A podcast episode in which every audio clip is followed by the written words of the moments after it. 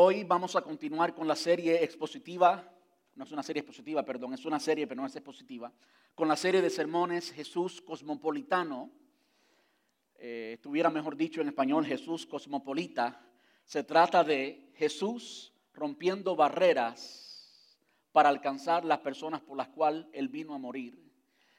Y para hacerlo bien contemporáneo, bien actual, Jesús hoy está representado en ti y en mí, nosotros, su cuerpo.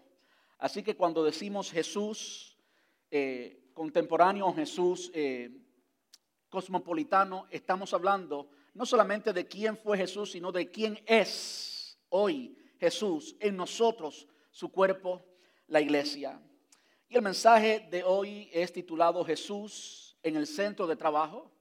Yo quiero pedirle que presten atención. Hay dos videos cortos, son en inglés. Perdón que tuve el tiempo de hacerle un voice over o una, narración por encima en español. Presten atención eh, a estos cortos videos, por favor.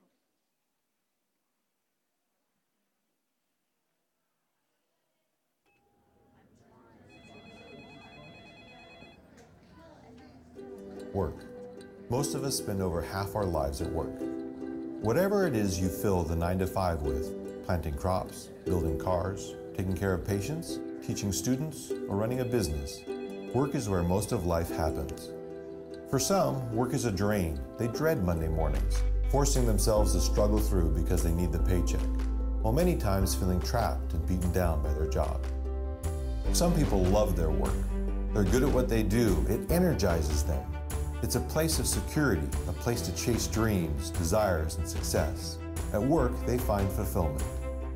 We often forget to connect our faith to our work. We don't consider the reasons God may have us at our job. We don't think about the purpose and meaning we could bring to our work. We simply focus on how it makes us feel. But what if we saw our work as an opportunity to worship? As Christians, we are called to serve Christ with our lives. For a few, that means working as a pastor, a youth minister, or a missionary. Others serve the church by teaching children or singing in the choir. But when Sunday is over, most of us return to our jobs outside the church. For us, our mission is in the marketplace. We may not be the kind of missionary who moves to the far regions of Africa, but around the conference table, around the water cooler, around the cubicle, we have an opportunity to worship the God who created us. He gave us skill, he gave us passion. He gave us work. When we do our jobs with excellence and integrity and diligence, it's an act of worship. We are displaying God's craftsmanship to the non believing world around us. We are earning the right to be heard. We don't see a divide between Sunday and Monday, between the sacred and the secular. We've been invited into parts of the world that a pastor or traditional missionary will never see. We have conversations with people who would never set foot in a church. Whether we love or dread our work, we choose to turn the focus away from ourselves and toward the mission God has for us. Church is not the only place we worship, and Sundays are not the only days on our calendars that have meaning. Every day on mission for God brings us great joy. Like the heroes before us, we can be modern day Noahs and Josephs and Peters who are called with a purpose. God has designed us, He created us to work and to worship. For us, Work is worship. Amen. Amen. What is work? What is this thing to which we devote most of our waking hours and the prime of our lives? What is the purpose? What if it's about what we can give, not just what we get? What if work is an opportunity to worship our Creator and bring Him glory? Not just by the words we say, not just by the quality of our character, but by the excellence of our work. What is work? Work is worship. One of the opportunities that our faith culture at Correct Craft gives us is, is the ability to interact with people who would never go in a church. Employees are a great example. Each year we have employees come to faith because of our culture here at Correct Craft. Cardone Industries is a uh, remanufacturer of automotive parts. I'm not called to be a minister. I'm not called to be a pastor. I'm called to be a businessman. I see no difference. we almost went broke, lost the company. I did lose my house, and you know, I, I had had millions of dollars flow through my hands, and no good had come out of them. It's so easy to turn work into an idol. I could work until I dropped. But we really only have an opportunity to be a father and a husband a few hours a day. One of the things that we are trying to do as a church more and more intentionally is equip the brothers and sisters within our midst to see their lives as as immersed in the mission field. Business world is mission fields. As business leaders, we are not complete until we're giving back. God created us to make a difference. You were designed to give. The research says we are the happiest when we're giving. How do we get a level of excellence in our staff, whether it's in our business, whether it's in our church, how do we get thoroughbreds in the stable? Because I got this idea that if you're going to put a fish on the back of it, you ought to drive it right. I've spent 27 years as an executive with the Coca Cola Company with responsibility for the profitable growth of some of its largest retailers around the world. I feel God's pleasure in both the product and the process of my work. And it's a direction that basically says if you have more stuff, it's going to make you more happy. And we, we all know it's not true, it doesn't work. And yet we continue down this path. Realize that God owns it all. Ask Him, God, what do you want me to do with your stuff? There is a large piece of a pie that is not being touched by the gospel. That is a window to me as a pastor and apostle, but it's a door to you. I think the greatest days of missions are right ahead of us. And I think that the business leaders sitting in this room, that you're the ones who will lead it.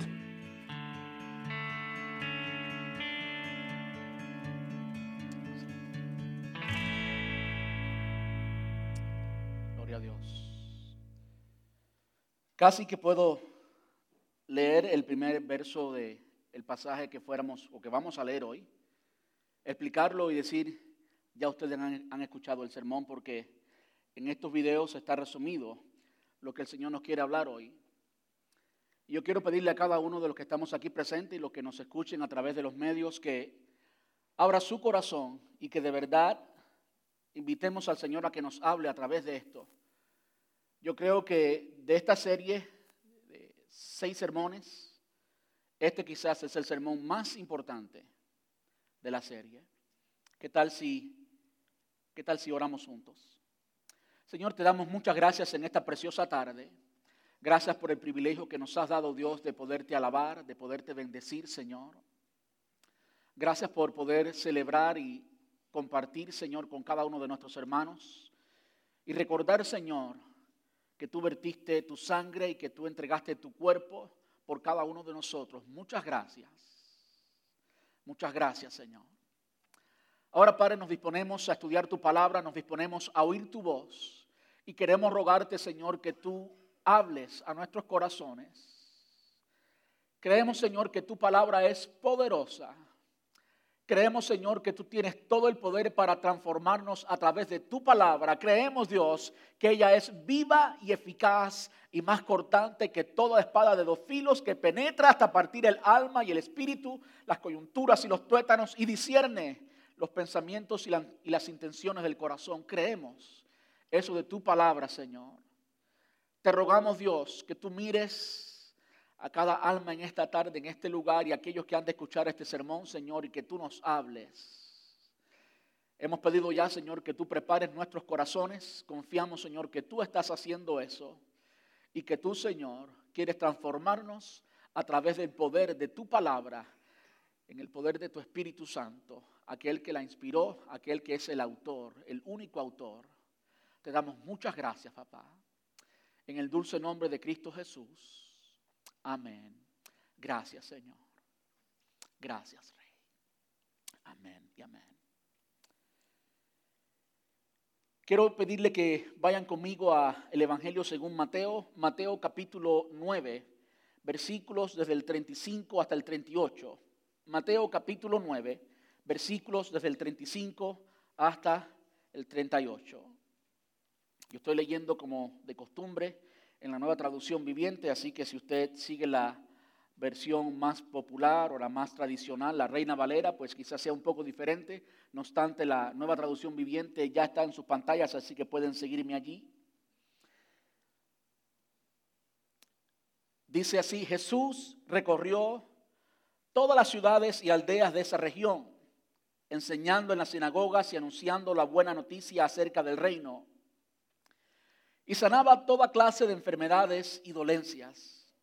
Cuando vio a las multitudes, les tuvo compasión porque estaban confundidas y desamparadas, como ovejas sin pastor. A sus discípulos les dijo, la cosecha es grande, pero los obreros son pocos, así que oren al Señor que está a cargo de la cosecha, pídanle que envíe más obreros a sus campos. Si usted estudia conmigo el contexto de, de lo que acabamos de leer, de esta historia, Mateo capítulo 9, Usted va a notar, y voy a leer simplemente los subtítulos, que los subtítulos no son inspirados, no fue lo que el Espíritu dijo, son simplemente eh, comentarios humanos hechos para ayudarnos a pues, eh, poner capítulos y diferentes secciones. Eh, si leemos o si leo los subtítulos, al menos según aparecen en la nueva traducción viviente, son los siguientes. Jesús sana a un paralítico. Y sabemos que consecuencia de esa sanidad eh, sucedieron algunas cosas. Los escribas y fariseos, los judíos, los religiosos, que eran simplemente religiosos pero que no conocían a Dios, se enojaban con el Señor. Vemos cómo después que Jesús sana a un paralítico, y cuando digo que sana a un paralítico, atendió una necesidad. Eso es simplemente lo que estoy viendo. Había una necesidad allí. Había una persona que no podía caminar. Había una persona que no tenía una solución. La medicina, no, la medicina no estaba tan avanzada como lo estaba hoy. Había una gran necesidad, había un corazón en necesidad y el Señor se acercó a este hombre y le sanó. Después el Señor se acercó a un cobrador de impuestos, a quien conocemos hoy como Mateo.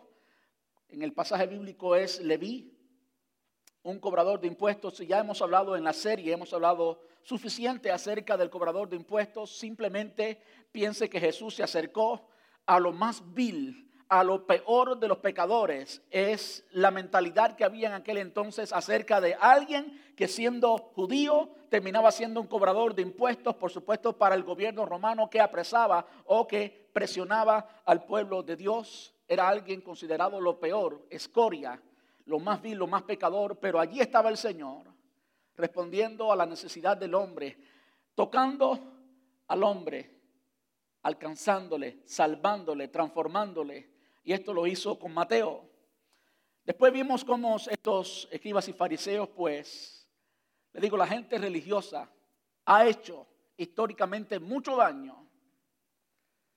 Hoy por hoy, si algo cuesta trabajo es predicar el Evangelio, porque antes de plantar la semilla, muchas veces tomamos mucho más tiempo o necesitamos tomar mucho más tiempo arrancando la cizaña que mucha gente ha sembrado Estoy hablando de personas religiosas, no estoy hablando de personas que no son religiosas, personas que creen en el mismo Dios que creemos, pero que han puesto cizaña, malas hierbas en lo que Dios quiere hacer. Y pues el ejemplo más claro de ellos fueron los escribas y fariseos. Enseguida comenzaron a hacerse preguntas y demás, pero no estaban para nada mirando lo que Dios en realidad estaba haciendo. Dios estaba salvando al pecador, es lo que había acabado de hacer con Mateo. Después de eso vemos cómo Jesús eh, sana por la, por la fe que tenían ciertas personas. Me estoy refiriendo a Jairo, la hija de Jairo. Conocemos la historia, está allí, la pueden ver en Mateo capítulo 9. Y seguido de esta historia vemos como una mujer que tenía flujo de sangre, una enfermedad que también había gastado todo lo que tenía, lo cual significa que había buscado otras soluciones. Y eso nos ayuda quizás un poquito a decir que tenemos que buscar las soluciones que están a nuestro alcance.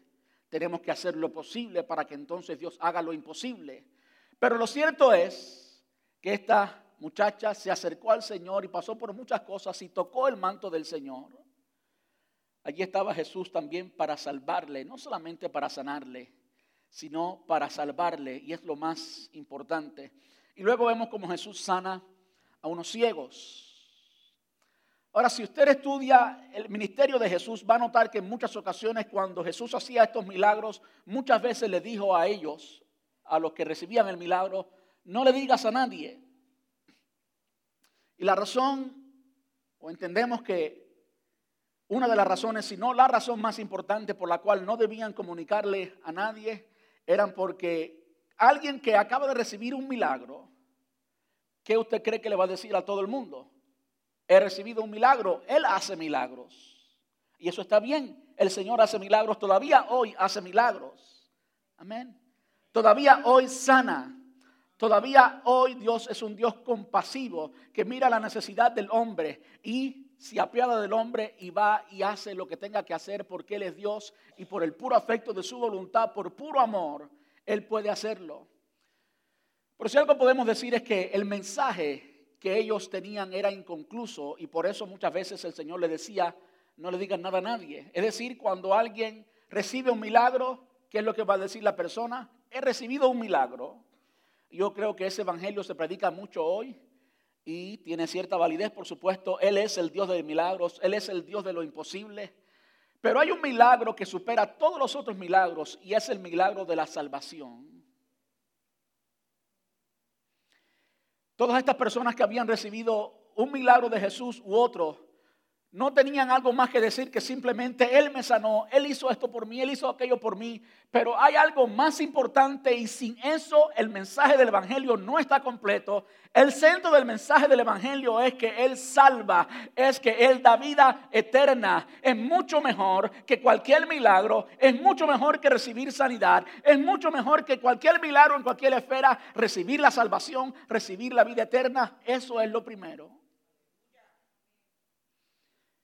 De hecho, Juan en su evangelio, no Mateo, pero Juan en su evangelio, cuando él cierra el evangelio, capítulo 20, si no me equivoco, de Juan, él dice que todos los milagros que Jesús hizo, los había hecho para que, Juan los había escrito, para que creamos en Jesús y para que al creer en Él recibamos vida eterna. De modo que al final los milagros en realidad es una forma también de atraer a las personas y reconocer que Jesús es único.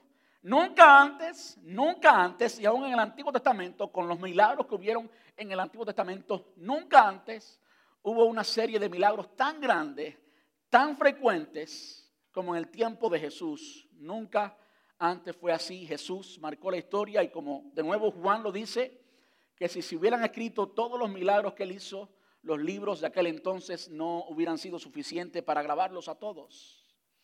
Y este es el contexto. El contexto de un Jesús que andaba caminando y mirando la necesidad del hombre y supiendo la necesidad del hombre, mirando la condición de pecador, lo vemos reflejado en la vida de Leví, en la vida de Mateo, y salvando a esas personas y al mismo tiempo enseñando a sus discípulos, ¿saben qué? Esta es la forma que se trabaja, estas son las virtudes del reino, esto es lo que es el reino de los cielos. Ustedes escucharon esto, pero yo digo, esto es y podemos ver esa repetición frecuentemente en el primer sermón de Jesús, conocido como el sermón del monte, oíste que fue dicho, pero yo digo y le da un principio. Y ahora Jesús, después de eso, está modelando esos principios. Y es en este contexto que Mateo nos dice que Jesús corrió todas las ciudades. Me encanta una vez más que las incluye a todas, todas las ciudades y aldeas de la región cuando digo todas, quiere decir que Jesús no se le perdió nada, no se le perdió un área. Él llegó a todo lugar. Así de importante era la salvación de las almas para nuestro Señor. Él no dejó un pedacito sin evangelizar. Él no dejó un pedacito sin que vieran su gloria en esta región. Él visitó todas las ciudades y aldeas, enseñándoles en las sinagogas y anunciando la buena noticia acerca del reino, anunciando el Evangelio eso es lo que es la buena noticia. Y sanaba toda clase de enfermedades y dolencias. Y cuando hablo de toda clase, es específico. Toda clase. Toda clase es precisamente toda clase. Se explica por sí mismo. Hablando de dolencias y hablando de enfermedades que no son necesariamente ortopédicas o físicas, sino también del alma, del corazón, emocionales y de todo tipo. De modo que el Señor quería llegar a la necesidad y dice que toda clase de enfermedad, Él llegó donde quiera que había necesidad, geográficamente y en el corazón del hombre, allí llegó el Señor. Ese es nuestro líder, Ese es nuestro ejemplo y por definición nosotros somos seguidores de Cristo y debemos hacer lo que Él hizo. De modo que eso debe caracterizar nuestro diario caminar, debe caracterizar nuestra vida, debe caracterizar lo que hacemos. Pero después de esto es que nos dice, Mateo nos dice, ¿qué es lo que había en el corazón del Señor? ¿Qué es lo que le había impulsado a hacer todas aquellas cosas que ya hemos dicho que él hizo? Dice, cuando vio las multitudes, les tuvo compasión, porque estaban confundidas y desamparadas como ovejas sin pastor. Cuando miramos al mundo que nos rodea hoy, mirando, miramos a nuestros compañeros de trabajo, miramos a las personas que no conocen a Cristo y con las que compartimos con frecuencia, muchas veces vemos eh, personas difíciles de alcanzar. Muchas veces tenemos la impresión, y estoy usando cuidadosamente esa palabra, tenemos la impresión, pensamos que no necesitan de Dios o que al menos no se dan cuenta de su, necesidad de Dios. Pero Jesús estaba mirando precisamente eso, que estaban confundidas y desamparadas.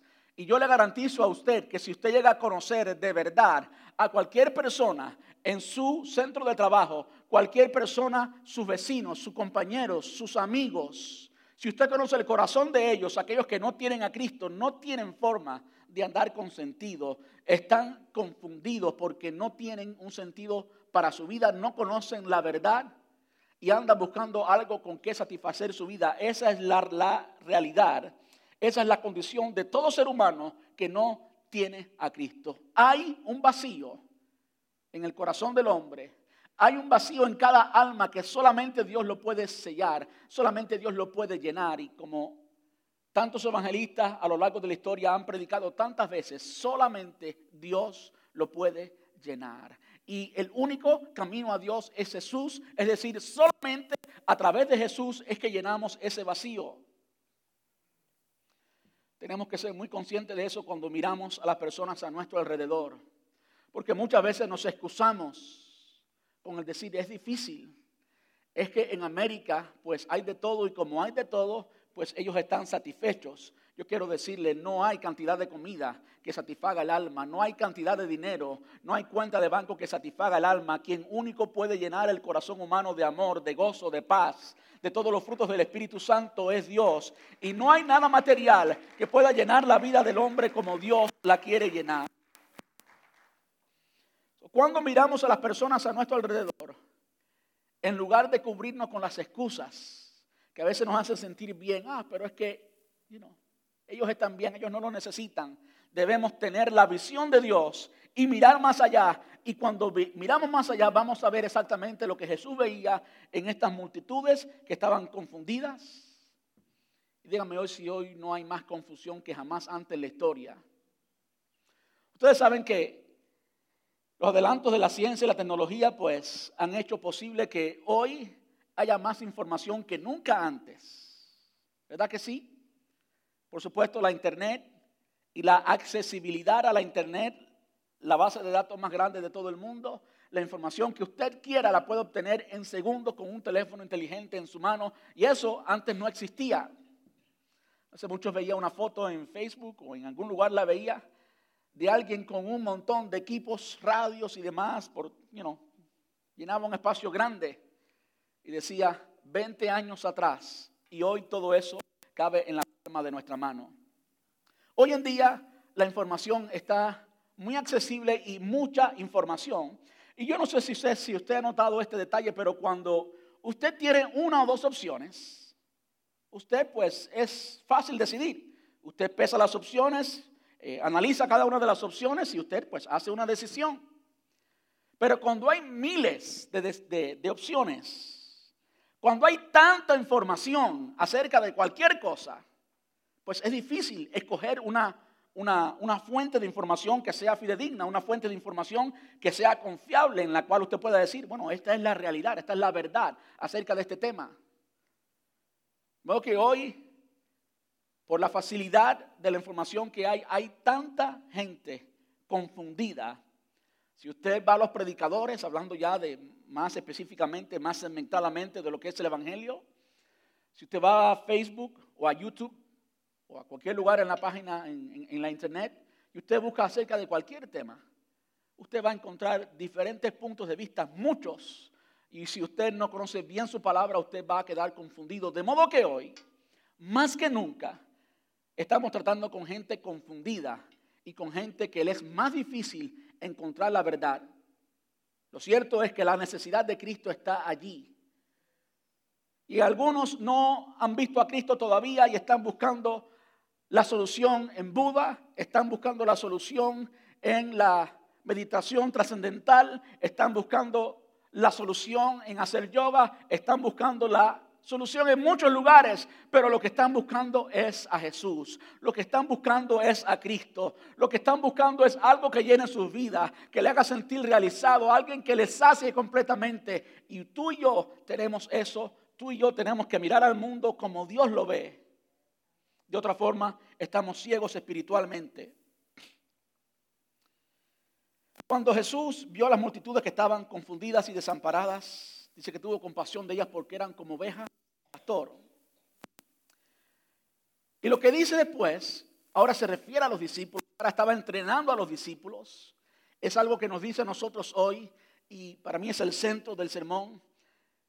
A sus discípulos les dijo, la cosecha es grande. Si era grande entonces, hoy es más grande. La población ha crecido, ¿verdad que sí? La población ha crecido, la información es más, como acabo de, explicar. La necesidad hoy es más grande, pero los obreros son pocos. Así que oren al Señor que está a cargo de la cosecha, pídanle que envíe más obreros a los campos. Cuando tú y yo miramos eh, los evangelios y miramos la historia de la iglesia, cuando miramos los hombres de Dios en la Biblia y vemos de un Elías y vemos de Abraham y vemos de, Moisés. Vemos líderes extraordinarios. Pero ¿saben qué? La palabra nos enseña que Él nos escogió antes. Escuche bien. Él nos escogió antes de la creación del mundo. Quiere decir que antes que existiera el primer hombre, Adán, ya el Señor nos había escogido. Yo sé que eso es un concepto quizás muy grande para entenderlo, para recibirlo, Simplemente creámoslo por fe, porque la palabra nos lo dice así, que desde antes de la creación del mundo Él nos había escogido. Eso implica que el Señor escogió a Moisés para el tiempo de Moisés. Moisés no tenía otra opción. Moisés no podía pensar como pensamos tú y hoy con internet, con iPad, con YouTube y con Facebook. Él no podía hacer eso porque Dios en su soberanía escogió a Moisés para un tiempo específico y lo hizo un pastor y lo hizo todo lo que pasó en la vida de Moisés lo pasó, lo sucedió por soberanía humana, eh, divina, por soberanía divina. Dios decidió que fuera así. Dios lo escogió para ese tiempo. Cuando entendemos que Dios nos escogió desde antes de la fundación del mundo, eso implica que Dios nos escogió para el presente. Dios te escogió a ti y a mí. Tú eres el Moisés de hoy, tú eres el Abraham de hoy, tú eres la Ruth de hoy, tú eres la Lidia de hoy, tú eres el Mateo, el Pedro y el Pablo de hoy. Somos tú y yo. Y muchas veces cuando nos enfrentamos al mundo sin Cristo, y miramos al mundo que no tiene a Dios, a veces lo enfrentamos como si fuéramos víctimas. Con mucho cuidado de nosotros porque el mundo es tan poderoso y tan fuerte y tan grande y que, qué difícil es. Pero lo que la palabra de Dios enseña es totalmente lo opuesto. Dios nos ve diferente. Nunca somos víctimas en el Señor. Si estamos en Cristo, nueva criatura somos, somos del pueblo de Dios. Si estamos en Cristo somos más que vencedores. Usted entiende lo que es más que vencedor. Usted es un ganador. Usted es alguien que tiene el Dios Todopoderoso dentro. Aquel que levantó a Jesús de los muertos, el Espíritu Santo, vive en ti y vive en mí. Somos templo del Espíritu Santo. Tenemos la palabra de Dios. Tenemos el Espíritu que la inspiró. Tenemos el conocimiento que ni siquiera los apóstoles podían tener en aquel entonces tú y yo estamos totalmente equipados, totalmente equipados para hacer la obra del Evangelio. Tú y yo somos los agentes de cambio de hoy. Y hasta que no nos veamos así, vamos a enfrentar al mundo así temblando como si fuéramos gatitos frente a leones. Pero los gatitos son los que están del otro lado. Usted es un león. Usted tiene a Jesús con usted. Usted es el cuerpo de Cristo, las manos y los pies de Cristo. Yo creo que eso es muy importante. Yo creo que usted tiene que entender que Dios lo escogió, que usted no nació por coincidencia, por plan de mami y papi, sino que en el plan de Dios ya Dios tenía su tiempo para ti y fue por la gracia y la soberanía de Dios que usted nació cuando nació, que nació en el presente y que hoy hace lo que hace. Amén. Eso es lo primero. Dios nos escogió para este tiempo y nos puso aquí y nos dio las virtudes y nos dio las capacidades y nos dio todo lo que necesitamos tener para cumplir el plan de Dios. Ya Él nos los dio. Ahora, hablando de el lugar de trabajo, me encanta que aquí el Señor se refiere a que envíe obreros a la mies, que envíe obreros a la mies.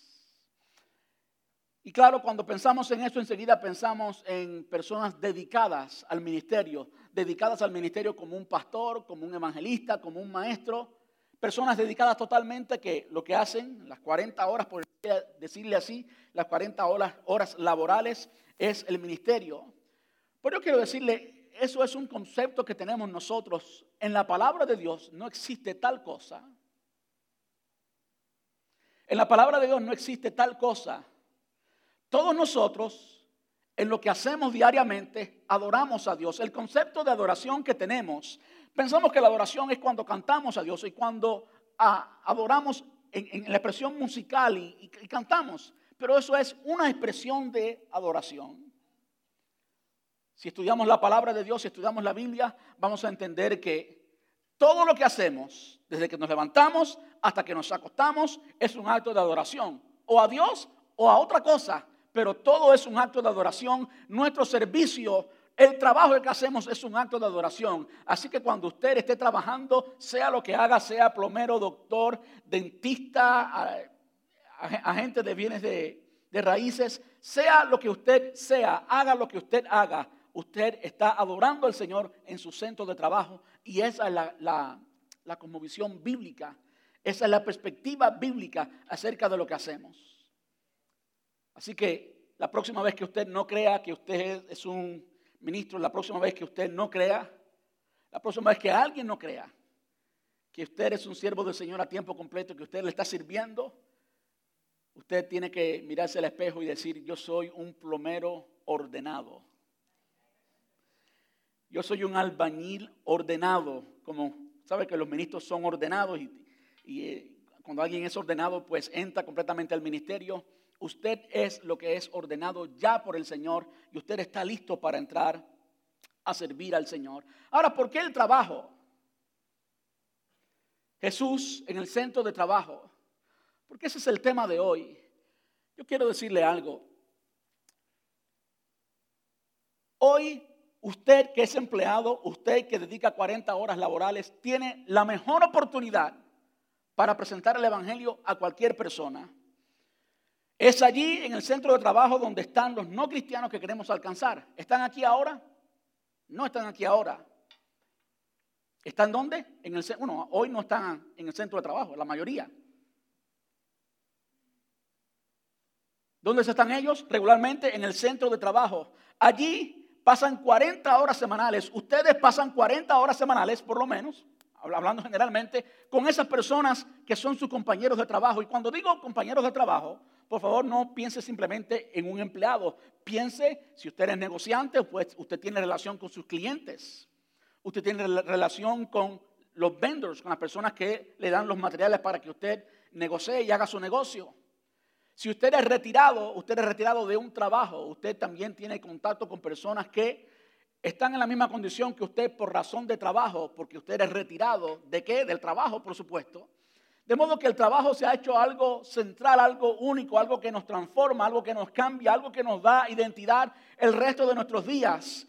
Y es algo que podemos usar como instrumento para alcanzar a las personas. ¿Por qué? Porque allí en el centro de trabajo usted está 40 horas, no dos, como hacemos los domingos cuando nos reunimos en un servicio, usted está 40 horas cerca de esas personas que no conocen a Cristo. Ahora díganme ustedes, la palabra enseña que la iglesia es el cuerpo de Cristo, la iglesia no es el edificio, la iglesia son las personas, los cristianos. ¿Dónde está la iglesia? de lunes a viernes, hablando generalmente, en el centro de trabajo. Ustedes son, la iglesia está en el centro de trabajo. Esas condiciones favorecen exactamente lo que, el Señor Jesús nos mandó a hacer en la gran comisión. Por tanto, id y hacer discípulos. No vengan para que se hagan discípulos, sino vamos. Cuando usted va a trabajar, usted, la iglesia, va a donde están las personas que no conocen a Cristo. Y allí Usted pasa 40 horas con ellos, 8 horas todos los días. Entonces, ¿cómo es? ¿Cuál, ¿Dónde hay más probabilidades que alguien se entregue a Cristo? ¿Dónde hay más probabilidades que alguien conozca a Cristo? ¿En una reunión de domingo aquí, en el templo? ¿O con usted que diga 40 horas compartiendo con la misma persona? Tenemos que pensar un poquito más en eso para ver el potencial que tenemos. No solamente allí estamos 40 horas con ellos, con personas no cristianas, es una condición, una oportunidad que no tenemos aquí los domingos en la iglesia o en la reunión de la iglesia, sino que además allí en el centro de trabajo entregamos, entregamos lo que somos, demostramos lo que somos, demostramos nuestras habilidades, nuestra preparación, nuestro carácter, nuestro talento, nuestras emociones. Allí es que usted brilla. Aquí hay luz, aquí estamos llenos de luz, aquí todos somos creyentes. ¿Se da cuenta? Aquí los talentos que brillan quizás sean los del pastor, los músicos, y los tuyos donde brillan. Allí en el centro de trabajo. ¿Sí o no? Allí adoramos con nuestro servicio, porque como ya hemos dicho, la adoración no es simplemente cantar. Todo lo que hacemos es un acto de servicio, es un acto de adoración. De modo que el centro de trabajo es el lugar ideal para que usted alcance a personas para el Señor Jesús. Por favor, nunca más vea el centro de trabajo como otra cosa. Véalo como Dios lo ve y Dios lo ve así. Allí están las personas que usted necesita alcanzar, allí usted dedica su tiempo, allí usted demuestra quién es, allí usted brilla para el Señor. Allí los puede alcanzar para el Señor, allí puede reunirse con ellos, allí puede predicar el Evangelio. Si no en las horas laborales, porque es incorrecto en muchas ocasiones, en su break, en su hora de almuerzo. Y si no en la hora de almuerzo, usted está hablando con una persona en relación con una persona 40 horas, bueno, esa persona le va a conocer, usted puede hacerse amigo de esa persona y alcanzarlo para Jesús mejor que cualquier otra plataforma, mejor que la mejor exposición que pueda presentar cualquier predicador es la luz que usted le da a las personas a su alrededor. Ahora quiero que piensen en aquellas palabras de Jesús cuando dijo, la mies es mucha. Ya vemos dónde está la mies. Ya vemos dónde está el campo misionero. Cerca de ti, donde vas todos los días. Todo está que te veas como luz en las tinieblas, que te veas como lo que eres Cristo alcanzando a los no creyentes. Todo está en que abra los ojos y comiences a ver las personas como Dios las ve, desamparadas, sin sentido, con necesidad de Dios. Hace, hace unos 3, 4 meses yo corrí los números de nuestra área, los números de, de latinos que hay en nuestra área, y pueden estar en sus pantallas. Yo quiero que ustedes vean conmigo la mies. Me tomé mi tiempo estos son solamente los números que hay en las estadísticas y en los censos. Por supuesto, allí no están eh, muchos latinos indocumentados, muchos latinos que no son legales, por decirlo así, acá, de modo que el número es más grande todavía. Ustedes pueden ver los números en sus pantallas. En nuestra área, solamente a 11 millas, 11 millas no es nada. A 11 millas de distancia hay 75.570 latinos en nuestra área solo los latinos, que permítame decir esto, las almas no son solamente las latinas. los americanos también son almas y cuando usted predica el Evangelio, usted no está predicando la iglesia, de modo que usted debe hablarle a todas las personas, no importa qué idioma hablen, no importa el color de su piel, no importa si vienen a esta iglesia o no, o son potenciales miembros de la iglesia o no, eso no importa, usted está predicando a Cristo, usted no está predicando iglesia hispana de Brandon, de modo que el potencial es más grande, pero simplemente para ver a aquellos a quienes podemos disipular como congregación, miramos a los latinos, 75.570. En el condado de Gilboro, 306.000. Ahora yo pensé, si hubieran, y es la próxima pantalla, si hubieran, en esa misma área, en ese mismo radio, hubieran 100 iglesias con 100 miembros cada una, es decir, 10.000 cristianos. Entonces nos quedarían por alcanzar 65.570 personas. Yo creo que los números son menos que eso. No creo que hay 100 iglesias hispanas que tengan 100 miembros en nuestra área. Vamos a pensar más generosamente para que nos duela menos. Vamos a pensar que esas mismas 100 iglesias tienen 200 miembros.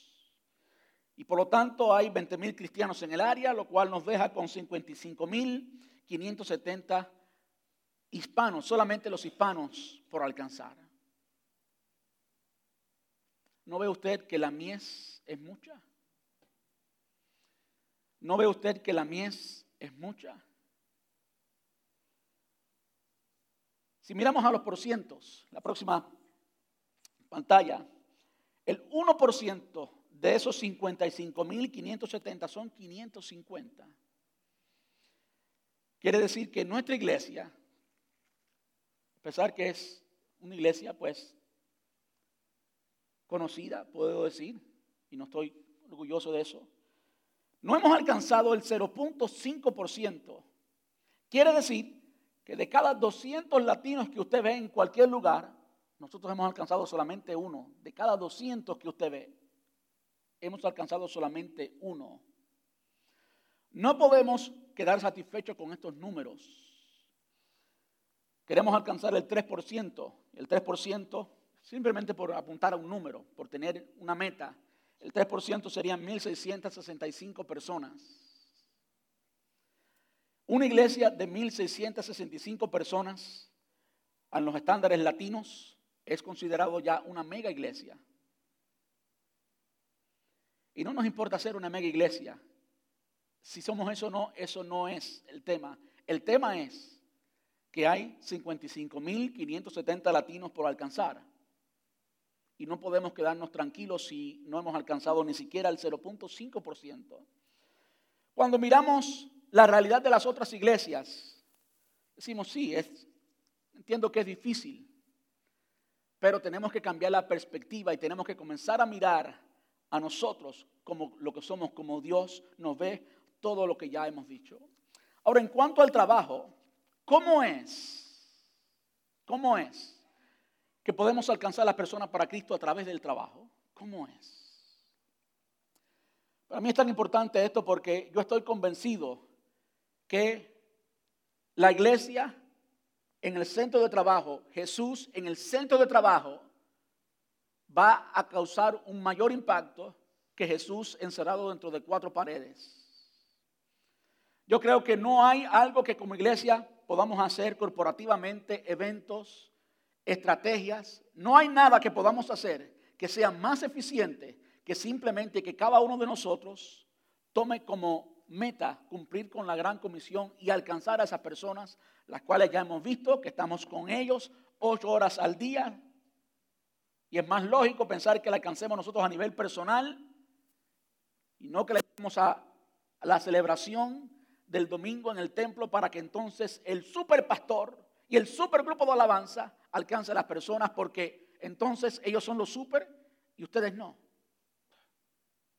Esa visión está muy pobre. Esa visión no es la bíblica. Eso no es lo que la palabra enseña. Ni yo soy un super pastor, ni hay super nada. Aquí todos somos super cristianos. Eso es todo y es el mayor título que podamos tener. Y todos tenemos a Cristo en la misma medida. Amén. De modo que todos estamos en condición de alcanzar a las personas. Ahora, ¿cómo usted alcanza a las personas en su centro de trabajo? Bueno, la realidad es que ya las personas saben mucho acerca de Jesús, han oído mucho acerca de Jesús. Si algo caracteriza a la gente hoy es que la gente hoy necesita ver a Jesús, necesita palpar a Jesús, necesita conocer a Jesús personalmente. Y cuando digo eso me estoy refiriendo al Jesús que habita en ti. La gente necesita ver. Ya la gente sabe mucho de Jesús. Ya la gente tiene una imagen de lo que es iglesia. Ya la gente tiene una imagen de lo que es el Evangelio. De hecho, una imagen muy mala, generalmente. Tú y yo tenemos la oportunidad de cambiar eso en el centro de trabajo y no es con palabras, no es con palabras, aunque sí hay un momento para las palabras y el momento para las palabras es cuando Dios, cuando el Espíritu Santo toque a las personas y las personas se abran. Ese es el momento para las palabras. No hay nada peor que una persona que esté martillándote siempre con lo mismo y lo mismo y lo mismo y lo mismo y lo mismo y lo mismo y lo mismo y lo mismo y que tú no quieras oír, lo que estás haciendo es endureciendo el corazón de la persona. Pero cuando tú eres sensible al Espíritu Santo y tú oras y tú te identificas como un agente de cambio, tú te identificas como el hombre o la mujer de Dios para el presente donde tú estás, porque eso es lo que eres, entonces las cosas cambian. Entonces las cosas cambian. Cuando tú te identificas como eso, entonces tú comienzas a ser más estratégico y comienzas a orar por una persona, porque sabes que la responsabilidad de tratar con esa persona es tuya. No es de ningún superministro, no, es tuya, tú eres un ministro. Y tú oras por la persona y tú planificas intencionalmente como si estuvieras conquistando a una persona todos sabemos conquistar, los hombres sabemos conquistar, ¿verdad? Los que estamos casados sabemos conquistar, ¿verdad que sí? Bueno, con otro amor, no con el amor eros, sino con el amor de Dios, podemos conquistar a una persona y decirle, aquel cabeciduro que me tiene la vida hecha imposible, aquel jefe que me tiene la vida hecha un yogur, como pasa muchas veces en los trabajos, ¿verdad que sí? Usted dice, es que él no tiene a Cristo. Como me decía mi mamá cuando era más niño, mi, hijito, es que él no tiene al Señor es que Él no tiene a Cristo, tú puedes comenzar a orar por la persona, tú puedes planificar, conquistar a la persona y comenzar a orar. Y pues el Espíritu Santo trata con la persona. Y si la persona no quiere, está bien, el Espíritu continuará tratando. Pero eventualmente hay una persona que responde y tú tienes que ser sensible suficiente, tú tienes que estar en comunión con el Espíritu suficiente, tienes que orar suficiente para que el día que una persona se abra, y te diga, mira, ¿cómo es que ustedes los cristianos hacen esto? O puedes ayudarme aquí, o puedes ayudarme allá. Tú puedas levantar tu antena espiritual y decir, oh, esta es la oportunidad. Dios está tratando con esta persona. Entonces, tú comiences a hablar a la persona. Pero antes de hablar, hay un proceso.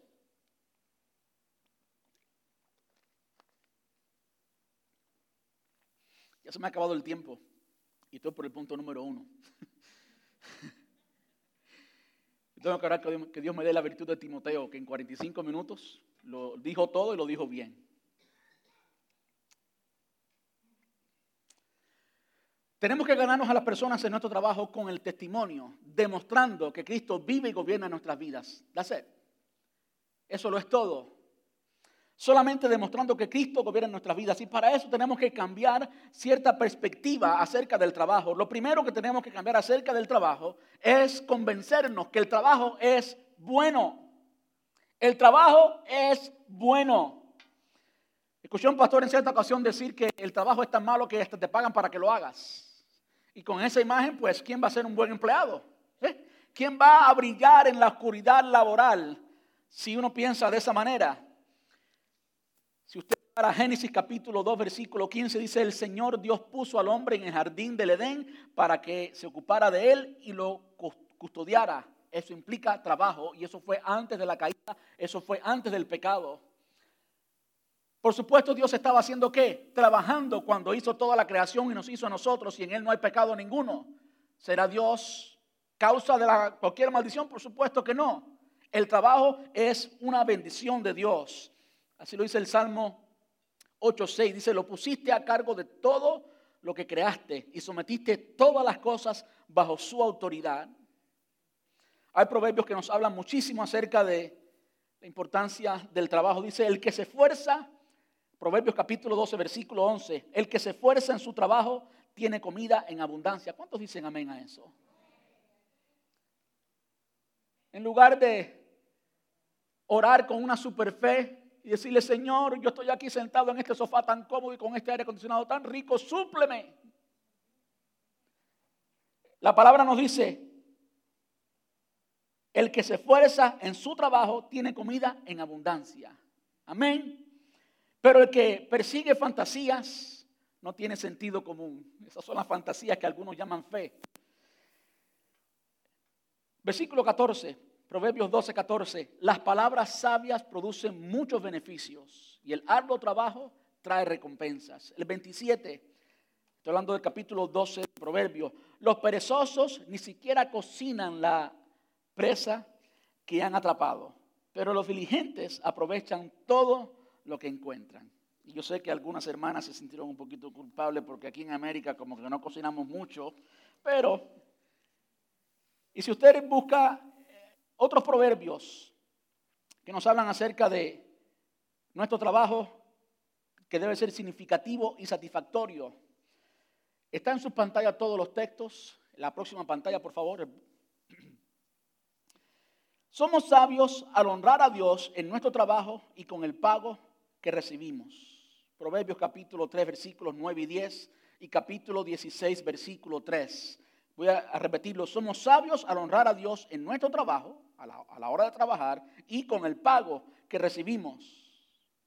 Es inteligente aprender diligencia y evitar la pereza. Y ahí están los pasajes. Proverbios capítulo 6, versículos del 6 al 11. Capítulo 19, versículo 15. Y otros pasajes. La planificación cuidadosa, así como la responsabilidad por nuestro trabajo, ofrece enormes beneficios. si, si, el trabajo fuera algo malo, fuera algo que debíamos rechazar, entonces todas estas bendiciones acerca del trabajo y todas estas instrucciones acerca del trabajo no estuvieran allí. La palabra enseña, el apóstol Pablo enseñó a una de las iglesias que, que los que no supen a los de su casa son una ofensa para el Evangelio. Que es un descrédito para el Evangelio aquellos que no suplen, aquellos que no trabajan, aquellos que no se esfuerzan. Y esa es la palabra de Dios. Jesús en Juan capítulo 5, hay otros proverbios que por supuesto están en sus pantallas. Usted puede pedirme en las notas del sermón y yo se las hago llegar. Voy a tomar cinco minutos más y con esto terminamos. Jesús, Jesús mismo afirmó que él trabajaba. Juan capítulo 5, versículos 16 y 17. Se sana a alguien el día de reposo y enseguida vinieron los escribas y fariseos a acusarle. Y entonces Jesús le responde. Entonces los líderes judíos comenzaron a acosar a Jesús por haber violado las reglas del día de descanso. Pero Jesús respondió, mi Padre siempre trabaja y yo también. No hay nada que hable mejor de Cristo que una persona que hace su trabajo y lo hace bien. Amén. So, lo primero que tenemos que cambiar es aquel pensamiento de que el trabajo, pues no, el trabajo es una gran bendición de Dios. Es una gran bendición de Dios y Dios le complace cuando disfrutamos el fruto de nuestro trabajo. A mí me complace cuando veo hermanos que se van de vacaciones y que se van a unas buenas vacaciones. ¿Por qué? Porque trabajó lo ganó, lo disfrutó y ahora va con su familia. Eso está muy bien y a Dios le agrada y es una gran bendición de Dios poder recibir eso. Ahora, la gran mayoría de nosotros, escuche esto por favor, con esto terminamos. La gran mayoría de nosotros trabajamos para conseguir dinero, ¿verdad que sí? Esa es la realidad. ¿Y cómo trabajamos para conseguir dinero? Si el dinero es poco, la cara está triste y no hay una buena motivación. ¿Sí o no? Esa es precisamente una de las perspectivas que tenemos que cambiar. Tenemos que trabajar única y exclusivamente para el Señor y la palabra enseña esto.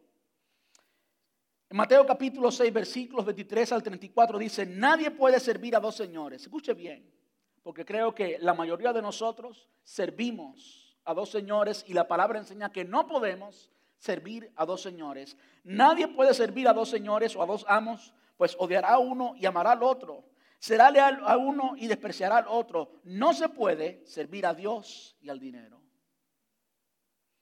Por eso les digo que no se preocupen por la vida diaria, ni, ni si tendrán suficiente alimento y bebida o suficiente ropa para vestirse y continúa culminando el sermón del monte.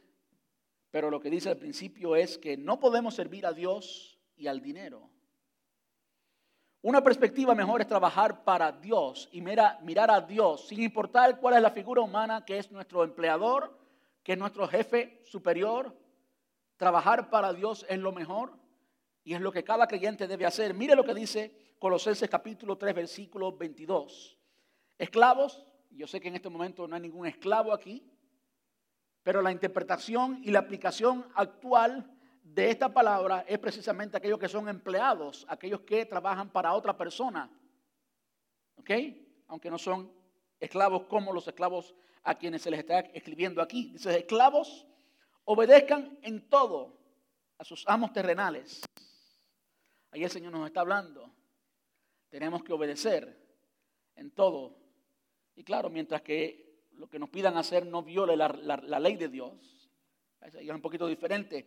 Obedezcan en todo a sus amos terrenales. Traten de agradarlo todo el tiempo.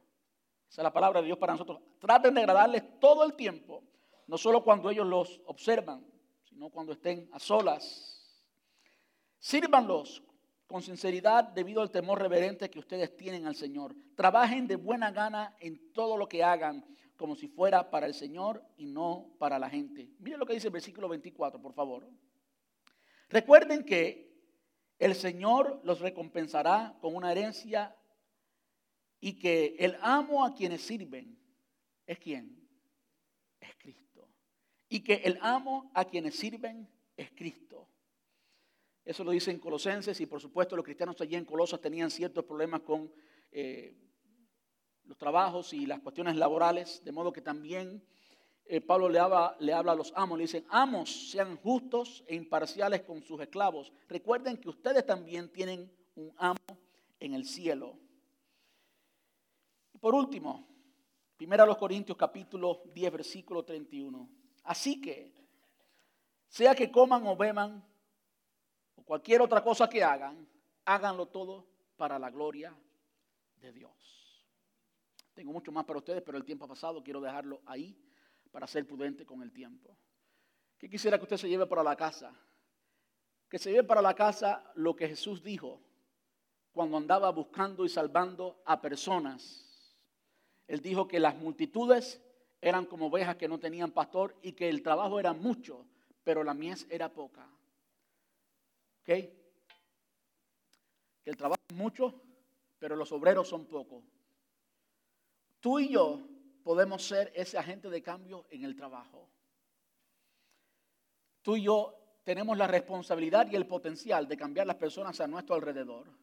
Y no hay iglesia, no hay estrategia, por grande que sea, por bien planificada que sea, que sea más eficiente que usted compartiendo 40 horas con una persona, que usted se dedique a predicarle a esa persona a través del ejemplo, a través del testimonio, que usted planifique orar por esa persona, que virtualmente tome acción, le invite a esa persona a su casa, invite a esa persona a comer, gánese a esa persona.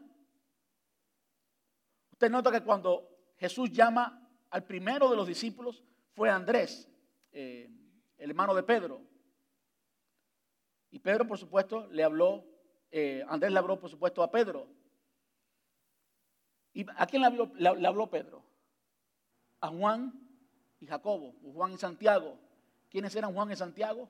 Compañeros de trabajo. Nosotros podemos hacer lo mismo. Amén. Vamos a estar puestos en pie.